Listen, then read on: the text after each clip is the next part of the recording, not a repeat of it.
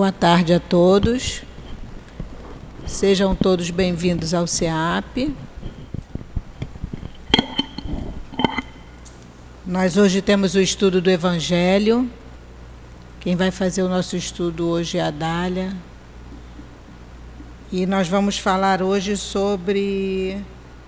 Nós vamos dar continuidade ao estudo do Evangelho.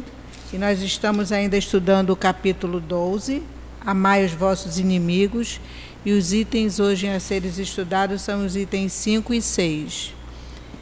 E a Dália vai falar também sobre os 162 anos do Livro dos Médiuns, que foi publicado em 1861. Então está fazendo 162 anos e a Dália vai falar um pouquinho também sobre o Livro dos Médiuns.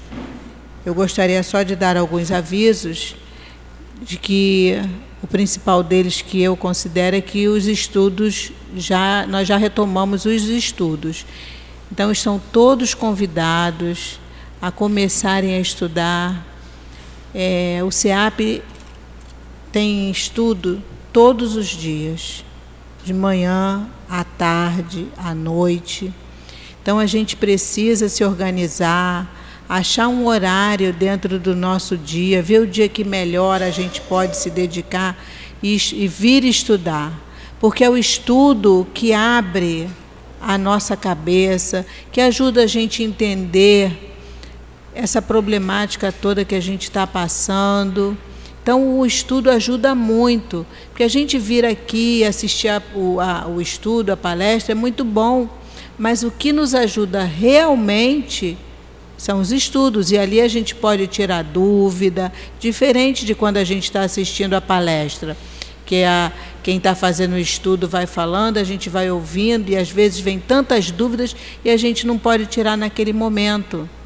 E no estudo, não.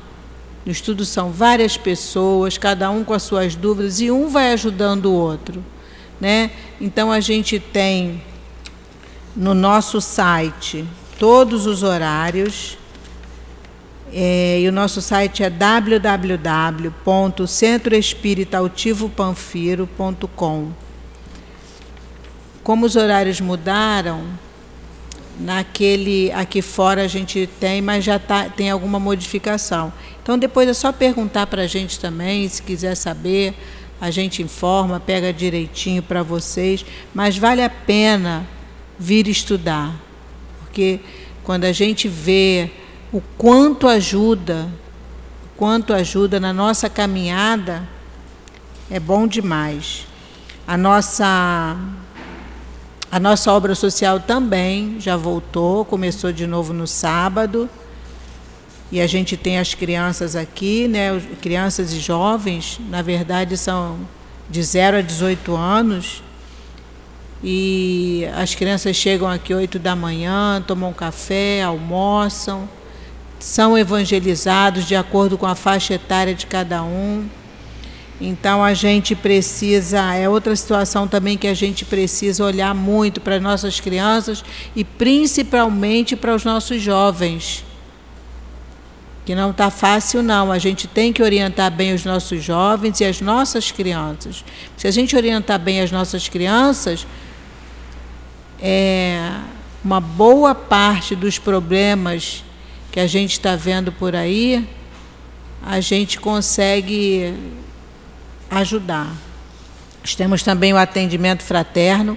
O atendimento fraterno acontece sempre após o, o estudo. Então, se algum de vocês estiver precisando conversar com algum trabalhador, com nossos médios, é só continuar sentadinho no, no lugar que vocês estão depois do estudo. Eu gostaria de pedir que vocês, quem puder, por favor, desligar o celular para que ele não toque na hora do estudo. Se precisar atender, se precisar ver alguma coisa, por favor, ponham no modo vibra. Se precisar atender, podem ir lá fora atender. Mas quando o celular toca, na hora que a gente está fazendo o estudo, é, pode atrapalhar na hora do passe, desconcentra um pouquinho o estudo.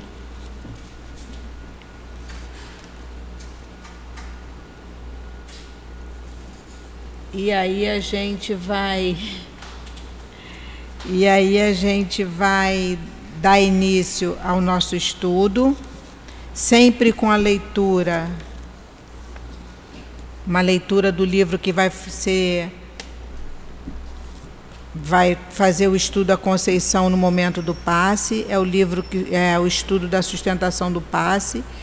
E nós estamos estudando o livro Caminho, Verdade e Vida, psicografado pelo Chico Xavier e o autor espiritual Emmanuel.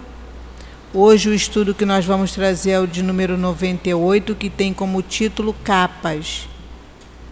E Emmanuel nos traz o seguinte versículo: E ele, lançando de si a sua capa, levantou-se e foi ter com Jesus. Marcos, capítulo 10, versículo 50. O Evangelho de Marcos apresenta interessante notícia sobre a cura de Bartimeu, o cego de Jericó. Para receber a bênção divina da aproximação, lança fora de si a capa, correndo ao encontro do Mestre, alcançando novamente a visão para os olhos apagados e tristes. Não, residir, não residirá nesse ato precioso símbolo? As pessoas humanas exibem no mundo as capas mais diversas. Existem mantos de reis e de mendigos. Há muitos amigos do crime que dão a preferência a capas de santos.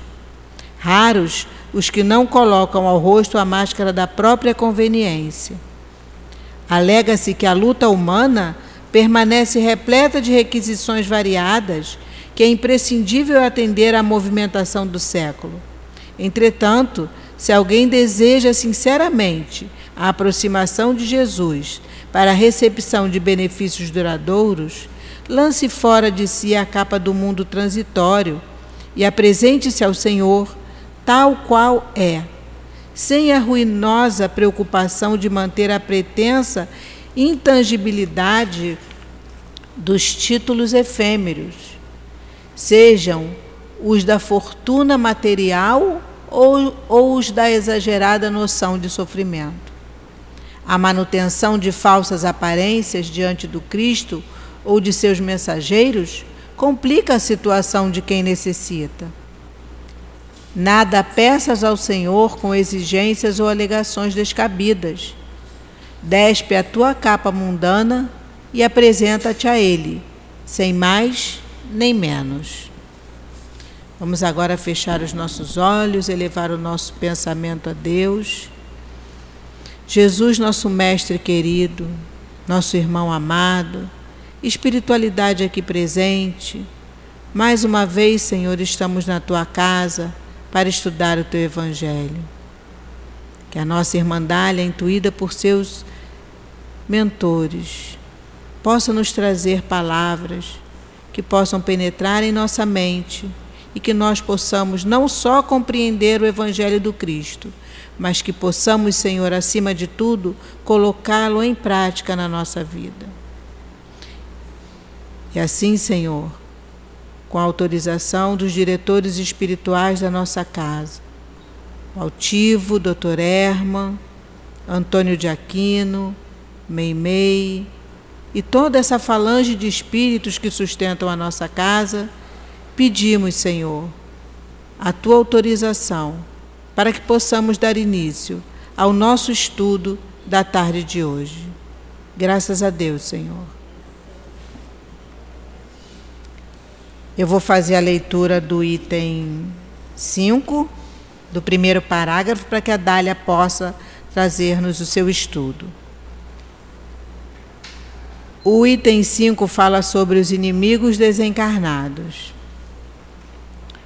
O espírito ainda tem outros motivos de indulgência para com os seus inimigos. Antes de tudo, ele sabe que a maldade não é o estado permanente do homem, que ela advém de uma imperfeição momentânea e que assim como as crianças, como assim como a criança se corrige dos seus defeitos, o homem mau um dia reconhecerá seus erros e se tornará bom. Vamos passar a palavra agora para Dália. Bom estudo, Dália. Na parte de baixo, por favor. Obrigada. Boa tarde a todos que aqui nos encontramos, encarnados e desencarnados, e que sejam sempre as nossas primeiras palavras de agradecimento ao Mestre Jesus e à espiritualidade amiga por nos dar a oportunidade de estarmos nesta reencarnação na doutrina espírita.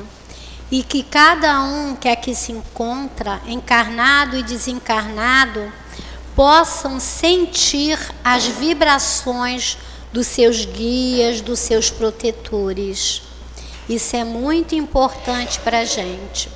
E quando a gente vem assim numa num estudo, numa reunião pública, a gente costuma vir porque a gente está querendo ter um encontro particular com o Mestre Jesus. A gente sente saudades dele. E nesse estudo que a gente faz, a gente tem um encontro particular com ele. Então, que todos nós possamos sentir essa vibração. A gente vai falar rapidamente sobre o livro dos médios.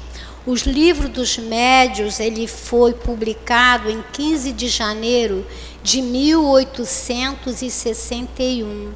Ou seja, dia 15 agora ele fez 162 anos.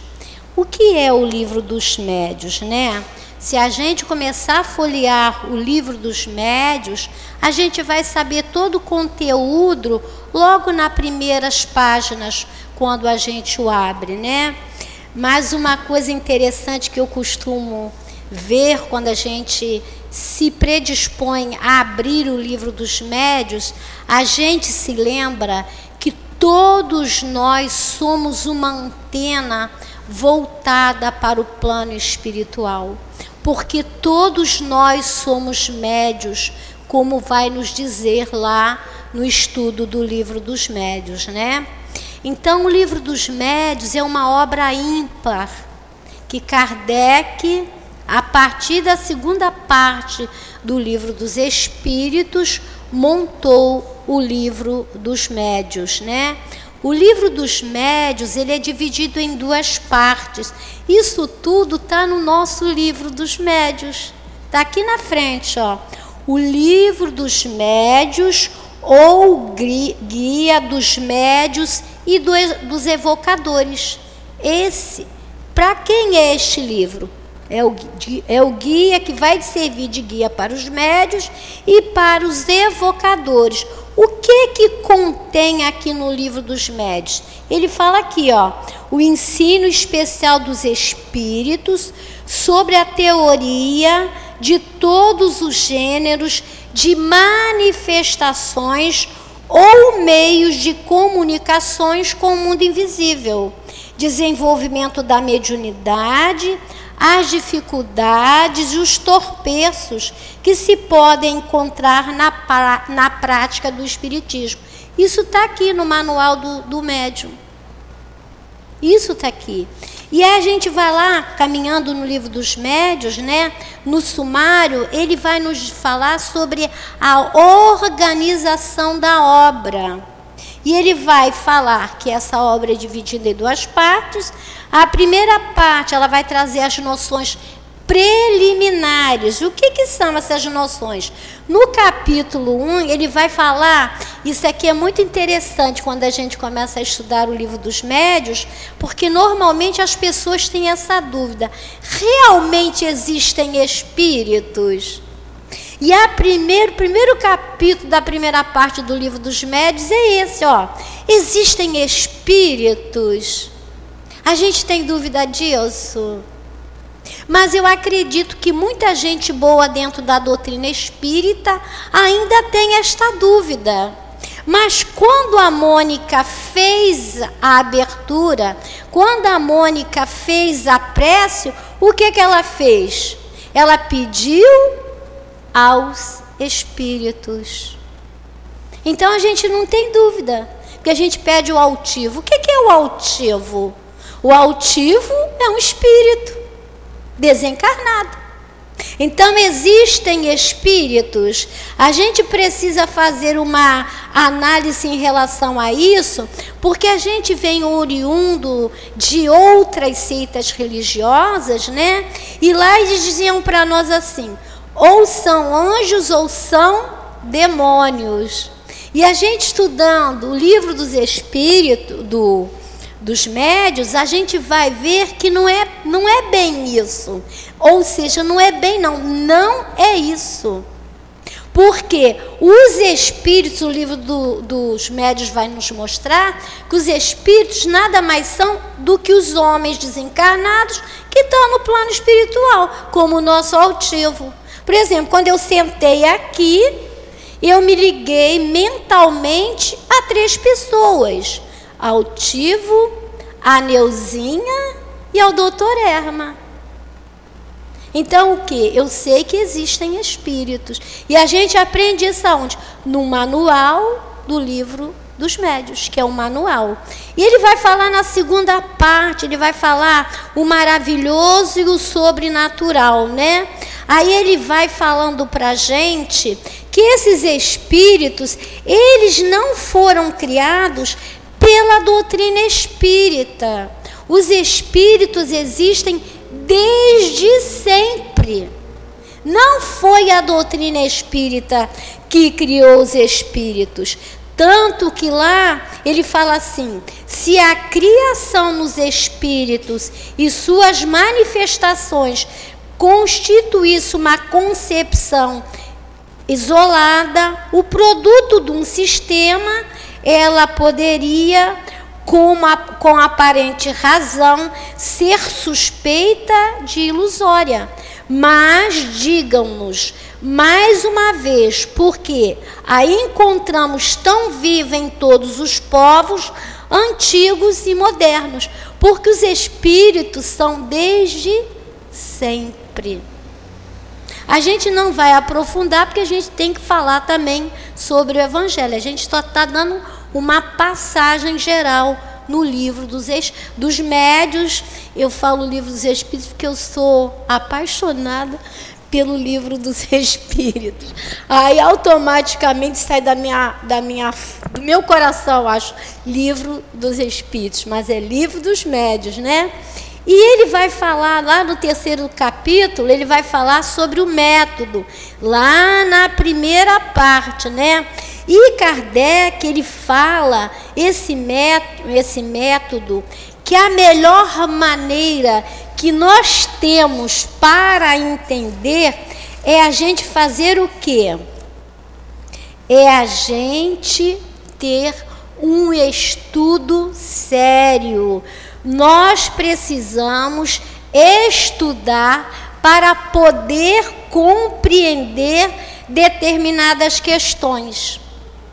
Só assim a gente vai conseguir entender. E ele também fala para nós aqui, mais à frente, ele vai dizer assim para nós, vamos lá. Ele diz assim: e é por isso que dizemos que quem quiser estudar seriamente essa ciência, que é a doutrina espírita, e na qual a gente está falando, que nos está, nos está sendo traza, trazida nesse momento pelo livro dos médiuns, e ele fala: é por isso que dizemos que quem quiser estudar seriamente essa ciência deve observar muito e durante muito tempo. É por isso, né, que a gente sabe que é médio não, eu vou me formar em médio. Médio não tem formação. Médio é sempre. Médio é igual doutor. Médio nunca pode deixar de estudar porque sempre tem obras que vão complementar. Então, médio, ah, eu fiz é um ano de comp, vamos dizer assim, já me formei médio. Médio não se forma. Médio é a vida toda, é estudo sequencial, é um estudo sério que todos nós temos a fazer. Por exemplo, ontem eu estava falando na aula que eu estudo diariamente. Sou melhor do que os outros? Não. Não sou. É porque eu tenho um compromisso assumido com a doutrina espírita e com os espíritos. E mais ainda, com aqueles que vêm para as aulas ou para o estudo. Então, por isso a gente tem que estudar diariamente. Aí eu falei para eles assim: domingo eu não quero ver livro doutrinário. Domingo é o meu dia de filmes. E aí eles perguntaram: são filmes espíritas? Alguns até são. Entende isso? Então, isso, para que a gente entenda a doutrina, gostei de lhe ver. Para que a gente entenda a doutrina espírita, como qualquer outra religião, nós precisamos conhecer. Nós não temos o direito de criticar qualquer religião sem ter uma noção básica dessa religião. E Kardec é sério em dizer: nós precisamos ter, levar a sério o estudo e ter uma sequência nesses estudos, né? E lá no capítulo 4 ele vai falar sobre os sistemas, são as opiniões e as críticas que a doutrina espírita recebeu. É quando ele diz para nós, né? que para que a gente possa é, fazer alguma crítica, nós precisamos estudar, conhecer. Como é que você pode criticar algo que você não conhece? Tem gente que diz para mim assim: Dália, espírita não estuda a Bíblia. Errou. Errou. Kardec no Evangelho segundo o Espiritismo, ele é pego os comentários, os assuntos, através de passagens bíblicas. Para você conhecer Jesus, toda a genealogia do Mestre Jesus, você vai aonde? Vai na doutrina e vai lá na Bíblia. Ele vai lhe mostrando e você vai adaptando a doutrina espírita. Então a gente precisa, para a gente não ser crítico e emitir opiniões errôneas, nós precisamos conhecer. Tem gente que diz que a doutrina dos espíritos é a doutrina do demônio. E a pessoa fala sem conhecer. Então, o livro dos médios, né, como eu já falei, que é a segunda parte do livro dos Espíritos, ele vem nos mostrando tudo isso. E a segunda parte do livro, né, ele vai falar sobre as manifestações espíritas, né? A gente não vai falar, né? Ele vai falar de espírito, ele vai falar de matéria, ele vai falar de obsessão, ele vai falar de evocação, né? E, e aí uma das coisas da segunda parte que é muito interessante, que a gente fala assim, há espíritos, nós evocamos espíritos. A gente evoca espírito? A Mônica hoje, acabei de falar. Ela, além de saber que tem espíritos, ela evocou os espíritos. Para quê? Para ajudarem na nossa reunião. Então a gente precisa, a nossa casa tem tem é cursos, né? E um deles é o curso do livro dos médiums. Tem lives, aqueles que quiserem e puderem. Eu gosto disso. A Mônica hoje falou conhecereis a verdade, ela vos libertará, né? Então a gente vai agora para o nosso evangelho, que é o capítulo 12, amai os vossos inimigos. E a gente vai começar com uma frase de Paulo. Paulo fala assim: perdoar aos seus inimigos é pedir perdão para si mesmo. Perdoar aos seus inimigos é pedir perdão para si mesmo. Perdoar aos amigos é lhe dar uma prova de amizade. Mas perdoar aos inimigos é perdoar a nós mesmos. O capítulo 10 inteiro do Evangelho, inteiro, ele é, como é que eu vou dizer? Ele é todo o jantar dessa sobremesa que a gente hoje está estudando, que é os inimigos desencarnados. Se você quiser aprofundar sobre isso, leia o capítulo 10. Bem-aventurados os que são misericordiosos. E aí ele fala assim: é, perdoar aos seus inimigos é pedir perdão para si mesmo. Perdoar aos seus amigos é lhe dar uma prova de amizade, a fim de que Deus vos perdoe. Ó, oh, infeliz aquele que diz: Eu nunca perdoarei, pois que pronuncia para sua pró pois que pronuncia a sua própria condenação. Qual é o nosso tema? Inimigos desencarnados. Jesus falou que para nós vai e reconcilia-te com o teu adversário, enquanto estás a caminho com ele. Porque o inimigo encarnado, você vai ver todo o movimento dele. O inimigo desencarnado, você não vê.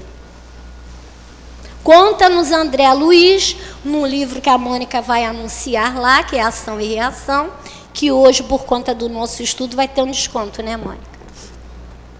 E André Luiz, nesse livro Ação e Reação, ele conta lá um caso, né? Era um senhor fazendeiro, e esse senhor tinha, tinha três filhos. E ele desencarna. E a, a fazenda dele era de grande porte. Ele vai e deixa a fazenda para os três filhos. Só que o filho dele, o mais velho, Antônio Olímpio, era uma pessoa muito materialista e ele gostava muito de dinheiro. O problema dele era dinheiro. E o que, que ele faz? Quando o pai desencarna, que a fazenda fica para os três irmãos, ele vai e começa a mentalizar com o que ele poderia fazer para deixar a fazenda só para ele.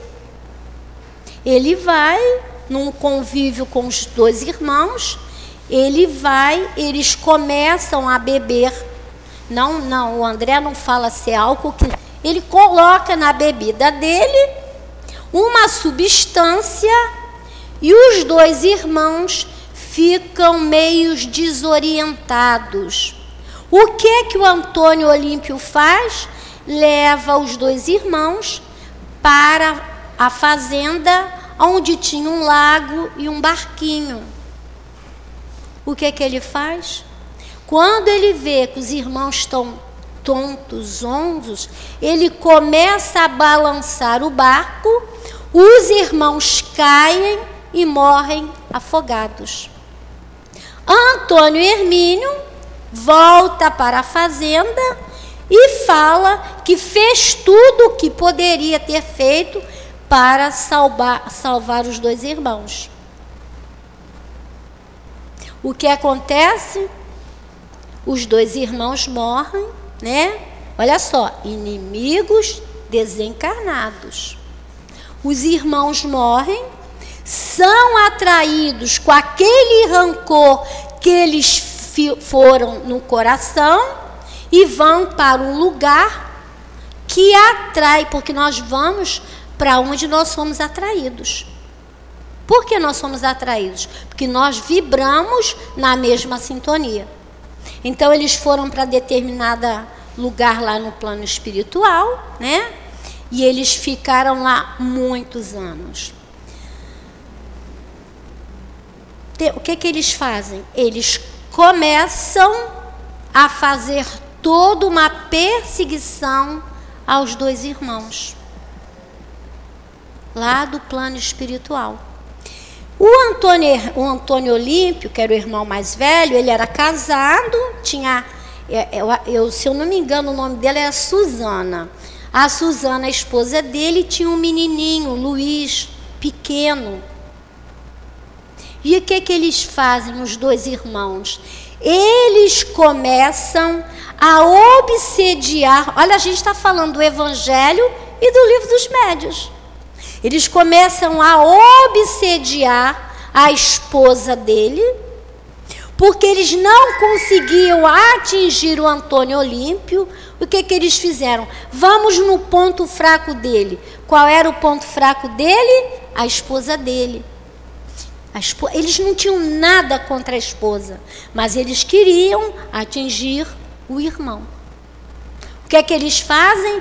começam a fazer uma obsessão direta em cima da esposa dele.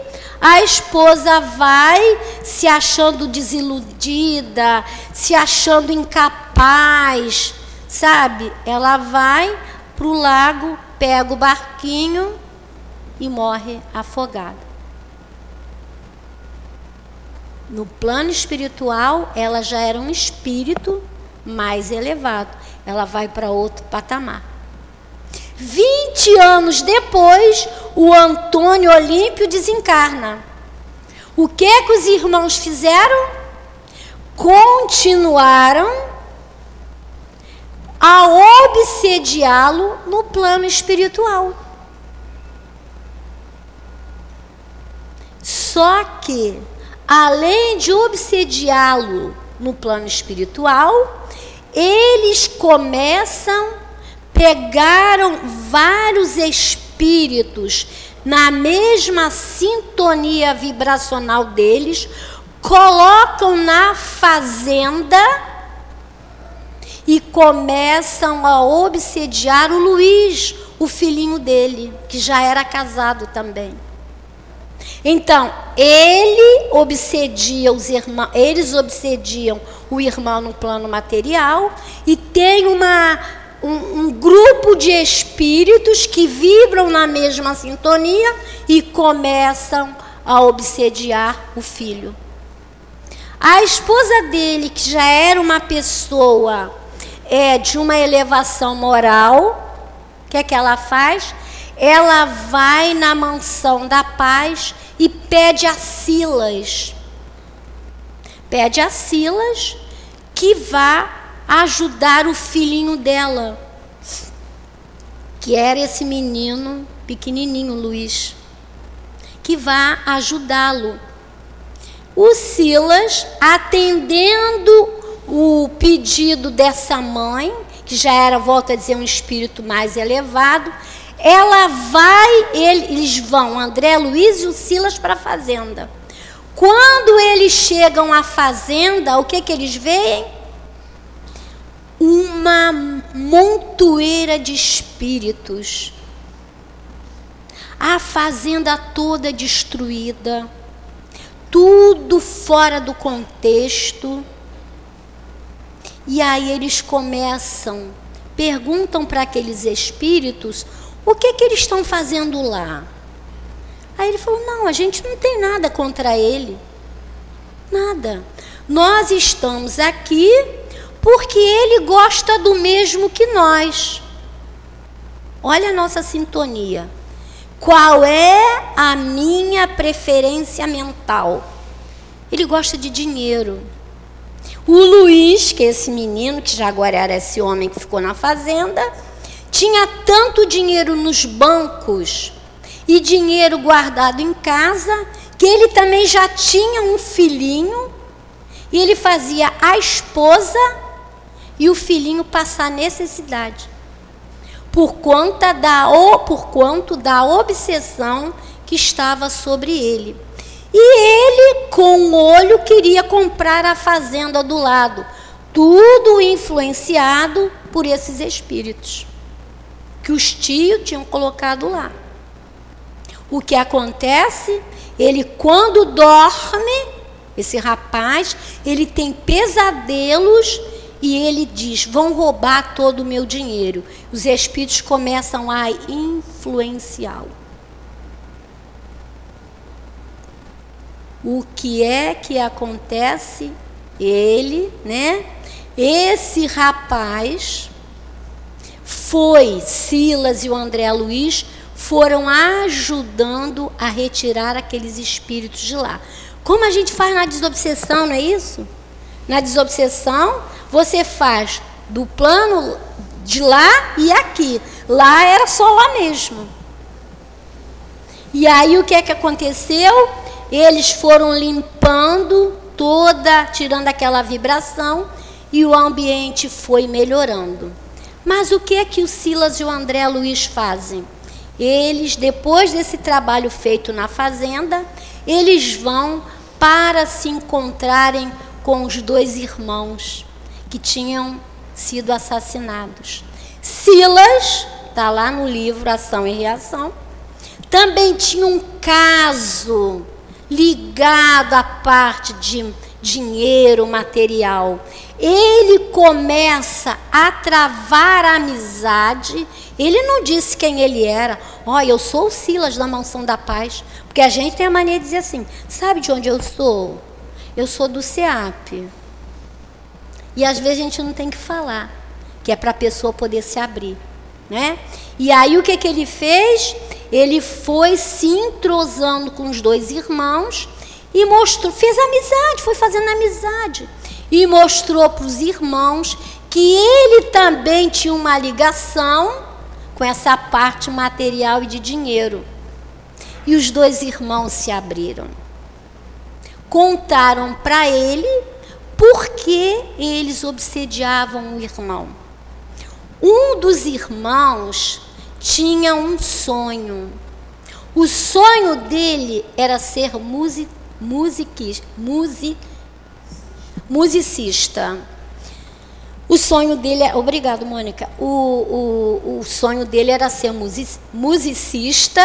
Ele conhecia todas as obras de Beethoven e o sonho dele foi cortado. O outro irmão, o sonho dele era ser um grande agricultor. Ele queria fazer daquela fazenda um exemplo de fazenda, fazer experi experiências. E o sonho dele também foi cortado. Conclusão. Ele, né? Aí a gente pensa assim, né? Eu pensei quando eu, eu li isso, eu pensei assim: eles realmente eram obsessores? Né? Por que, que eles estavam obsediando? Eles eram maus? A gente tem que se analisar. Eu tenho obsessor? Tem gente que diz assim: esse, esse assunto aqui não é para mim. Inimigo desencarnado, eu não tenho nenhum inimigo. Eu sou uma pessoa boa, nunca fiz mal a ninguém. Você é um anjo agora. E lá no passado, a gente não sabe, não é isso? A gente não sabe. E aí, todos foram se ajustando no plano espiritual para que eles retornassem a reencarnar. Mas o Antônio Olímpio, que era o que matou os irmãos, não tinha um amigo. Mônica, eu sou sua amiga, tá? Quando eu reencarnar, eu tenho alguém para me aceitar. O que, que aconteceu? Para a gente relaxar um pouco ele não tinha nenhum amigo pelo qual ele pudesse reencarnar, porque ele só pensava no dinheiro e nos bens materiais. Então iriam reencarnar todos eles. Por onde é que ele reencarnou? Pelo neto dele. Ele reencarnou através do neto dele. Foi o único que aceitou a reencarnação dele. E o enredo final da história é que é bonito. O que que o Antônio Olímpio vai poder fazer nessa nova reencarnação? Ele vai poder devolver, porque os dois irmãos depois vão nascer filhos dele.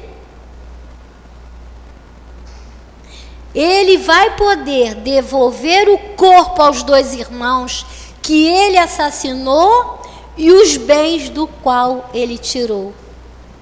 Olha o mecanismo da lei divina. É fantástico isso. Então, o Evangelho vem dizendo assim para nós: o, espiri, o espírita ainda tem outro motivo de indulgência para com seus inimigos. No capítulo que eu falei para vocês, que é o capítulo 10, que vai trazer toda essa ideia, a gente agora é, com essa história, a gente vai entender mais ainda o Evangelho, as palavras que estão aqui no Evangelho.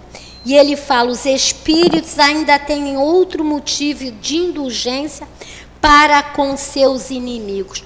O que é indulgência para com os inimigos? Por exemplo, eu sou amiga da Mônica. Nossa, quando eu a vejo, oh, meu coração vibra. Mas quando eu estou perto do Tiago, nossa, é horrível. Mas, por quê? Porque eu acho que ele é meu inimigo. Mas o Evangelho fala para nós que nós precisamos ter motivos, nós espíritas, motivos de indulgência para com os inimigos. E aqui no capítulo José, o Espírito José, vem falar para nós assim: a indulgência. A indulgência, esse sentimento tão doce. Eu sou doce para Mônica, mas eu sou doce para o Tiago. Esse sentimento tão doce tão fraterno que todo homem deve ter por seus inimigos, mas do qual tão poucos fazem uso. A gente torce pelo nosso inimigo. Aí José no final fala assim: Meus amigos, sede indulgente, porque a indulgência seduz, acalma, corrige. Olha só. Enquanto que o rigor desanima, afasta e irrita. Eu preciso ser indulgente com quem? Com os meus inimigos. É legal ficar divulgando um foi mal. O Tiago diz assim para mim, Dália, foi mal. Mas como ele é meu inimigo, vou divulgar o que foi mal dele. Eu sou perfeita? Nós somos perfeitos? Nós queremos que as pessoas tenham indulgência conosco? Tudo é para a gente refletir. Ele fala mais à frente aqui para nós, Kardec. O espírita ainda tem outros motivos da indulgência para com seus inimigos. Antes de tudo, ele sabe que a maldade não é um estado permanente do homem, que ela advém de uma imperfeição momentânea. Gente, isso é um alívio tão grande para mim. É uma imperfeição momentânea. Porque nós nascemos, fomos criados por amor e para o amor. Por algum motivo a gente se afasta da lei momentaneamente. Porque o momento que a pessoa conhece o bem, ela nunca mais quer conhecer o mal. Ontem um amigo me ligou, falou: Dália, você viu o que aquele anestesista fez? Eu falei: gente, eu não vejo notícia há muito tempo. Nossa, você tem que ver. Ah, se eu pudesse, eu ia lá e dava um tiro nele. Eu sou espírita, o outro é de outra religião. Um religioso tem o direito de pensar ou vibrar nesta sintonia? Claro que não. Claro que não. Porque aqui, ó, o estudo de hoje está dizendo aqui para nós, ó, a imperfeição momentânea. Aí eu contei para ele um caso que o doutor Erma, lá na casa de Leon Denis, eu tenho uma amiga, se casou com um psicopata e ela não sabia. O doutor Erma só tinha dito para ela que ela não casasse. Ela estava viúva há 13 anos, gente. Ela ficou viúva com 23 anos. Aí, 13 anos depois, ela conheceu esse rapaz, namorou, né? o rapaz era psicopata. Ela escreveu para o doutor Erma, né? Que, e tudo. O doutor Erma falou para ela só assim: filha, não case. Mas os espíritos não vão mandar no meu livre-arbítrio, nem no da Conceição. O que, que ela fez? Ela casou. Cinco anos depois, teve lá um assunto gravíssimo, e ela escreveu para o doutor Erma. Aí o doutor Erma falou, filha, ele é um grande psicopata. Nessa reencarnação, ele já não mata. Olha o progresso do espírito. Ele já não mata. É porque a gente acha que uma reencarnação é muito longa. Mas os espíritos falam aqui, é uma imperfeição momentânea. E ele continua e diz assim para nós: olha, sabe-se ainda que a morte apenas livra da presença material de seu inimigo. A gente não trouxe o exemplo de Antônio Olímpio? É isso aqui, ó. Sabe-se ainda que a morte apenas o livra da presença material de seu inimigo. Divaldo conta um caso interessante. Ele conta um caso que lá em Salvador, um caso verídico, em Salvador, um, uma, uma moça andava pela rua, uma mulher andando pela rua, né?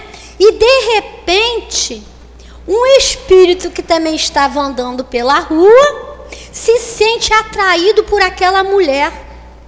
Ele se sentia atraído e repelido, atraído e repelido. E aí o que, que ele fez? Resolveu seguir a mulher. Ele seguiu a mulher. Vários dias.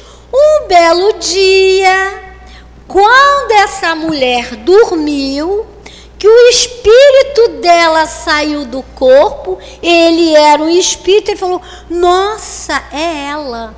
Ela é a mulher que me matou a mim. Não, ela e o meu filho me mataram. O que, que ele fez?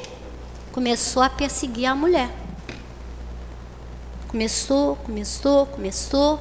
A moça foi parar no Pinel, no hospício. Obsessão profunda que esse espírito fez com ela. Quando ela melhorou, que foi feito lá todo o trabalho, ela saiu, mas com sequelas a nível cerebral. Então não é melhor me reconciliar com o Carlos enquanto eu estou aqui com ele? É melhor. Doutrina espírita é você pensar e trazer para você. A doutrina espírita não é para Sandra que está lá fora, é para mim que estou aqui estudando. A primeira mudança tem que ser minha. E ele continua e diz assim: sabe ainda que a morte apenas o livra da presença material do seu inimigo, que pode continuar a persegui-lo com seu ódio, mesmo após ter deixado a terra. a vingança não atinge o seu objetivo. Pois, ao contrário, ela produz uma irritação maior que se pode estender de uma existência a outra. Olha como é que Deus foi maravilhoso com a família do, do Antônio Olímpio. Ele reuniu todo mundo para que todo mundo viesse, para se acertarem. Mas tem acertos que vão continuar em outra vida. Dessa vida, em outra vida, em outra vida, em outra vida. Por quê? Porque você não perdoa. Não é no Pai Nosso que fala sobre o perdão? Pai Nosso foi a oração ensinada pelo Mestre Jesus. Perdoai os vossos inimigos, não é isso? E ele continua e diz assim: competia ao, espirit, ao Espiritismo provar, pela experiência da lei, que rege as relações entre o mundo visível e invisível, a expressão extinguir o ódio com sangue. Você consegue, diz assim, tem gente que é favorável à morte, à pena de morte. Aí fala assim: Fulano tem mesmo é que morrer. Ou então fala assim: Nossa, foi morto um bandido, entre aspas, que eu não gosto desse termo, porque ele é meu irmão. Ele momentaneamente está fora da lei. Ele está fora da lei no crime, mas eu posso estar tá fora da lei na maledicência. Então nós somos irmãos. Aí o cara fala assim: nossa, mas olha só, mata um, parece que é igual coelho, nascem não sei quantos depois. Sabe por quê? E é verdade. Porque aquele desencarnou, ele vai se juntar a um grupo e em vez de um vão ser vários. Então, o ódio não se extingue com o sangue. Muito pelo contrário ele pode aumentar e muito. E ele fala mais assim: é, é, radica, extinguir o ódio com o sangue é radicalmente falsa e que a verdade é que o sangue sustenta o ódio, mesmo além do túmulo. Por consequência, cabia-lhe também ao Espiritismo dar uma razão de ser efetiva e uma utilidade na prática do perdão. Gente, é, eu tenho uma, um costume, eu faço, normalmente eu faço oração diária. Quando eu encerro a minha oração, eu, Dália, né? Eu encerro com um pedido a Maria, Maria de Nazaré, a mãe de Jesus porque o Chico nos dá um exemplo bem grande, né? Quando uma mãe pede, as portas do céu são arrombadas. Imagina que a Alzira pediu pelo filho e foi atendida. Tu imagina a Maria pedindo por mim, né? Então eu peço a ela que leve meu pedido de perdão a todos os espíritos encarnados e desencarnados que eu possa ter prejudicado nesta vida ou em outros. Esse é o final da minha, do meu culto ou do meu evangelho diário. Porque eu não sou santa. Eu posso não ter matado ninguém agora, esturpado, roubado. Ah, mas se eu fosse boazinha, eu estava lá em Marte, em Júpiter. Falei errado, em Júpiter. Eu estou na Terra. Mundo de provas e expiações. Só vem para cá quem está devedor com a lei. Então a gente tem que ficar analisando a nossa conduta. E ele fala assim: é, por consequência, cabia ao Espiritismo também dar uma razão de ser efetiva à utilidade prática do, do perdão e a sublime afirmativa do Cristo: amai os vossos inimigos. Isso aqui, gente, amai os vossos inimigos, é uma máxima. Sabe o que é uma máxima? O Evangelho, no final, ele vai falar sobre isso. Uma máxima é um princípio, é uma lei, é uma norma de vida. Então, amar os inimigos é uma máxima.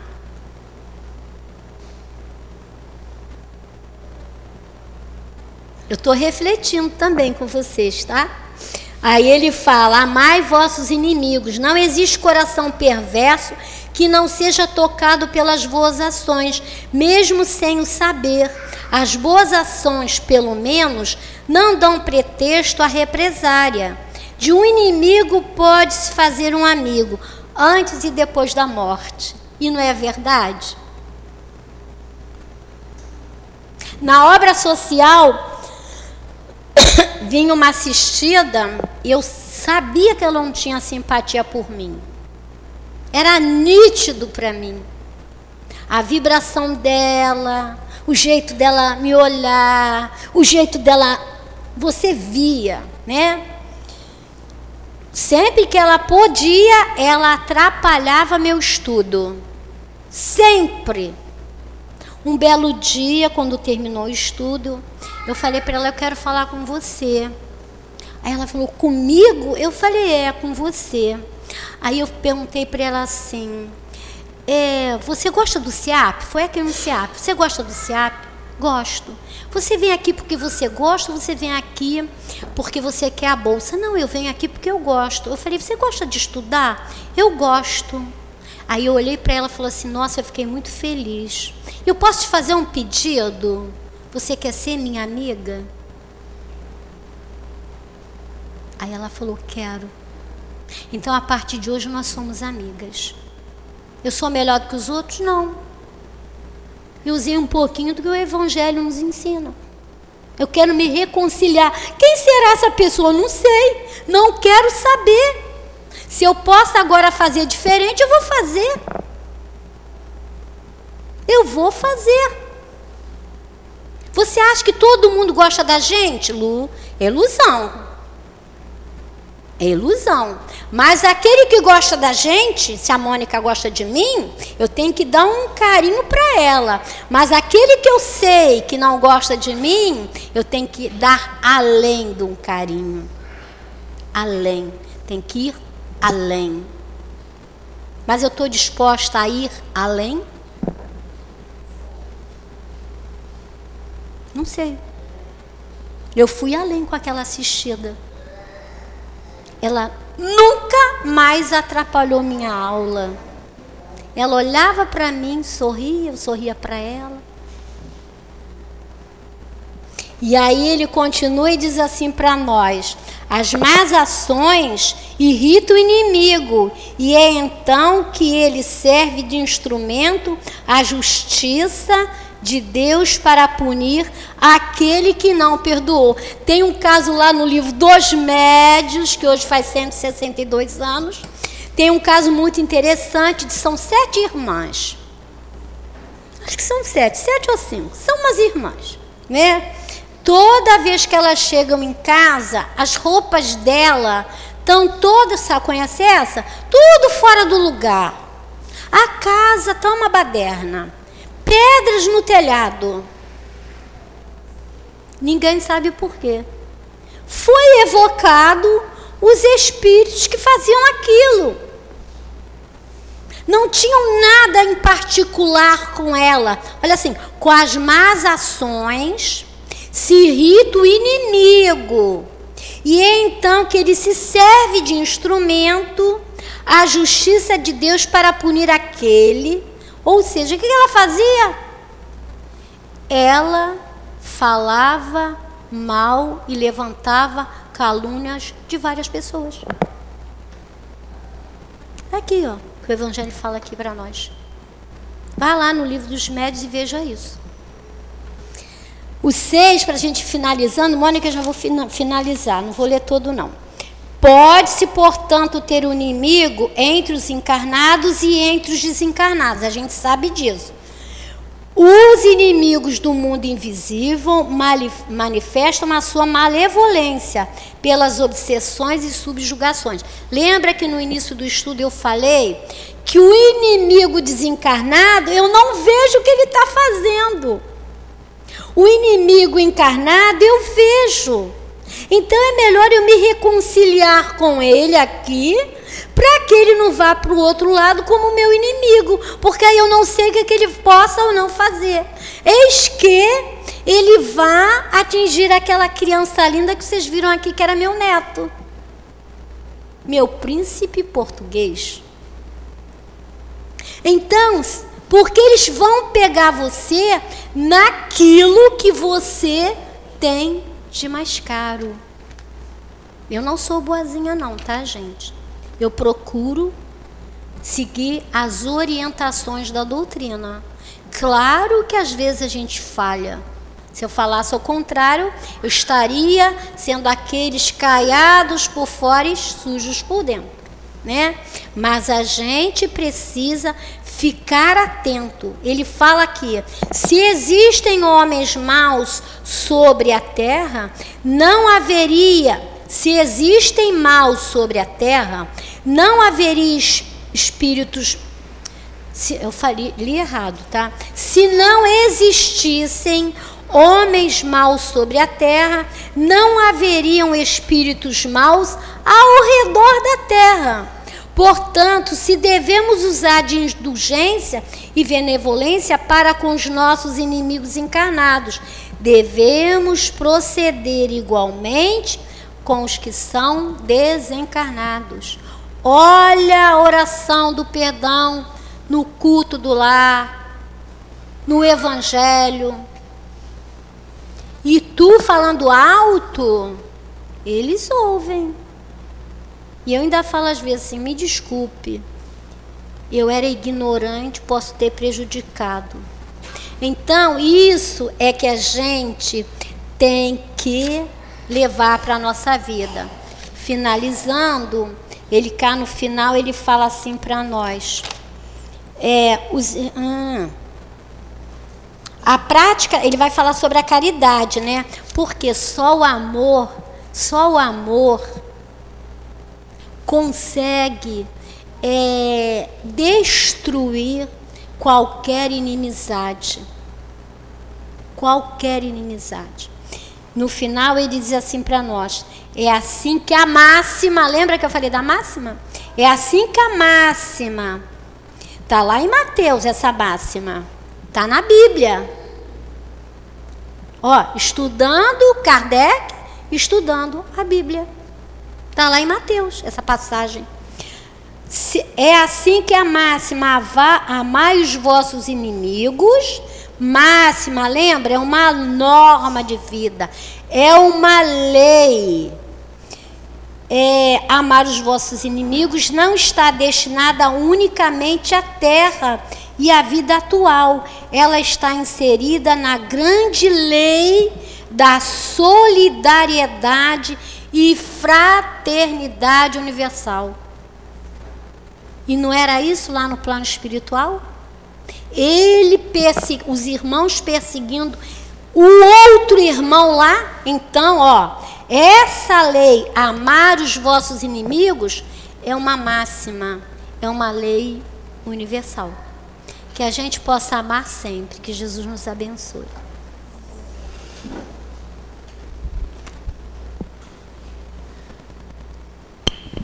Obrigado, Adália.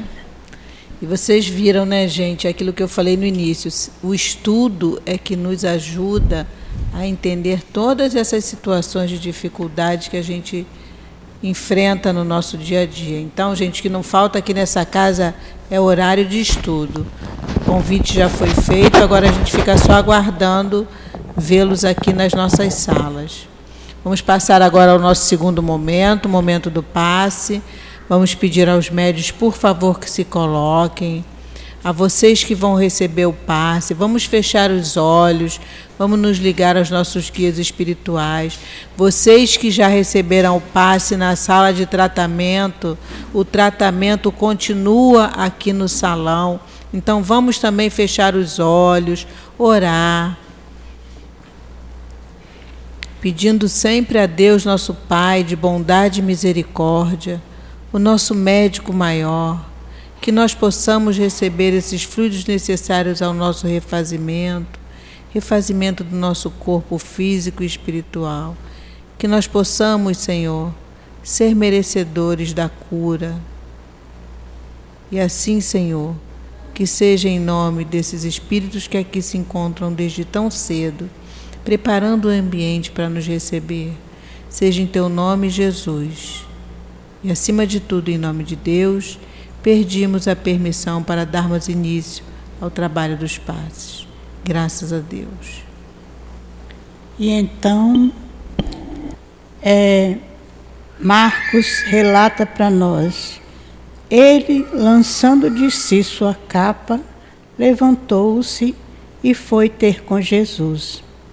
Esta passagem de Marcos relata a cura do cego de Bartimeu do cego de Bartimeu. Era um cego de Jericó. E Bartimeu, ouvindo falar que Jesus iria passar por Jericó, ele ficou à espera. E quando ele viu Jesus passando, a multidão falando sobre Jesus, comentando, ele viu que Jesus estava passando, ele gritou: Jesus de Nazaré, Jesus de Nazaré, Jesus, Jesus. Jesus, ouvindo aquela voz, ouvindo aquele grito, parou e disse: O que queres? Ele então disse que queria ser curado da cegueira. E Jesus então chama, chama ele: Venha até mim. E Jesus impôs a mão nos seus olhos e curou. Ele então passou a enxergar. Essa passagem, Emmanuel nos diz que ela é muito simbólica e ela é muito importante para nós. Emmanuel fala do, das, das capas que nós usamos no mundo mas voltando para a nossa parte espiritual, nós temos as capas espirituais.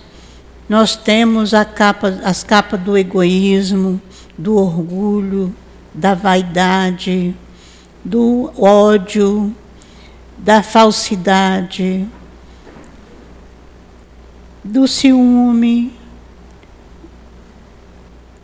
da inveja, tudo isso são capas que carregamos, são lepras que dificultam nosso encontro com Jesus, que nos cega, que nos dificulta a caminhada.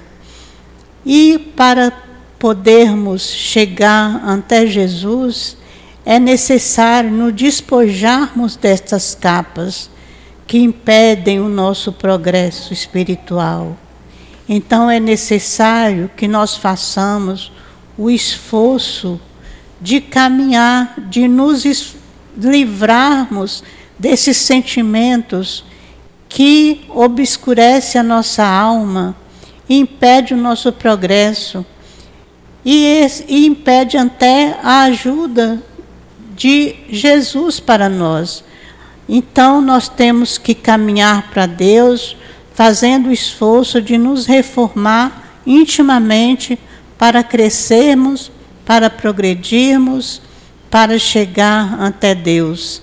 É necessário que despojamos destas capas, porque elas é, atrapalham o nosso progresso e nós estamos aqui para progredirmos.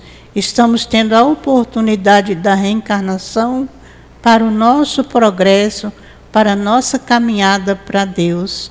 Jesus mesmo nos falou: Eu sou o caminho, a verdade e a vida. Ninguém vem ao Pai a não ser por mim. Então, para irmos, chegarmos até Deus, para progredirmos, é necessário despojarmos dessas capas, fazendo o esforço da reforma íntima diariamente, esforço constante no bem, na prática do Evangelho, estudar a doutrina e praticar para caminharmos para Deus. Que Jesus possa nos abençoar agora e sempre. Gratos estamos, Senhor, por termos chegado à tua casa, essa casa que nos acolhe com tanto amor, termos escutado o teu evangelho. Mas permita, Senhor, que, que as tuas palavras possam penetrar em nosso coração e na nossa mente e que nós possamos a começar, enfim, pô-las em prática na nossa vida. Que nós possamos retornar aos nossos lares em paz e que lá chegando, Senhor, possamos ser um ponto de luz para que possamos ter harmonia e tranquilidade nos nossos lares. Pedimos a esses espíritos tão amorosos, da direção espiritual da nossa casa, que ampare e fortaleça os diretores da nossa casa, os trabalhadores da nossa casa e todos esses que aqui chegam. Que seja, Senhor, em nome de todos esses espíritos que formam a coluna que sustentam a nossa casa, em nome do nosso Jesus, nosso irmão maior, mas acima de tudo em teu nome, Deus Pai Todo-Poderoso, em nome desse amor, que nós possamos pedir a permissão para encerrarmos o estudo da tarde de hoje. Graças a Deus.